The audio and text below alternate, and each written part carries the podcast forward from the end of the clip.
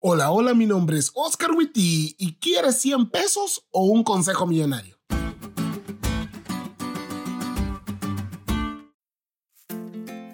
Esta pregunta, ¿quieres 100 pesos o un consejo millonario?, se popularizó en México en los últimos meses porque es utilizada por uno de esos autoproclamados gurús de las finanzas. Esos que te dicen cómo hacer dinero rápido y con poco esfuerzo.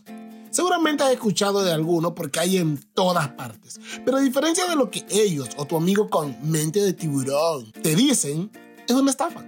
Verás, una estafa de enriquecimiento rápido es un engaño en el que te ofrecen ganar dinero rápidamente con un retorno elevado.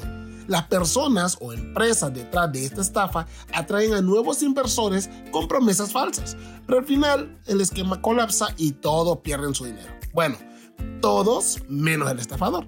Y lo mismo sucede con las empresas piramidales, solo que estas se basan en reclutar a nuevos miembros proponiéndoles que con la venta de este servicio o producto que todo el mundo quiere comprar, aunque vos no conoces a nadie que quiera comprarlo, serás rico. Pero el desenlace es el mismo. Al final, la mayoría de los miembros pierden dinero mientras los líderes se hacen ricos. Todas estas son trampas financieras y está casi garantizado que llevarán a la ruina financiera a quienes se vean atrapados en ellas. Como dice la lección, cuando parezca demasiado bueno para ser verdad, seguramente así es.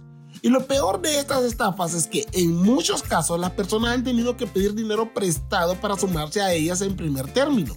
Muchas vidas y familias se han arruinado con estrategias de enriquecimiento rápido o empresas piramidales al final de cuentas son lo mismo. Así que si te estás preguntando en cómo puedes protegerte de caer en estas trampas, aquí hay algunos consejos que puedes seguir. Número 1. Desconfía de toda promesa que te diga que solo debes poner 10 dólares y al cabo de un año recibirás 10 mil. Eso huele a mentira desde el segundo 1.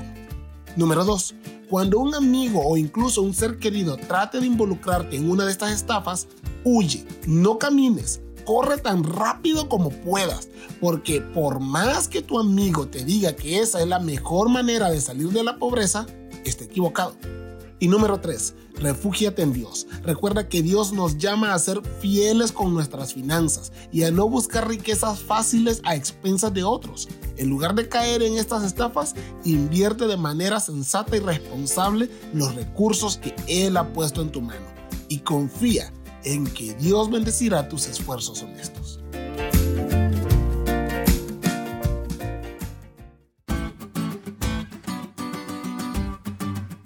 ¿Te diste cuenta de lo cool que estuvo la lección? No te olvides de estudiarla y compartir este podcast con todos tus amigos. Es todo por hoy, pero mañana tendremos otra oportunidad de estudiar juntos.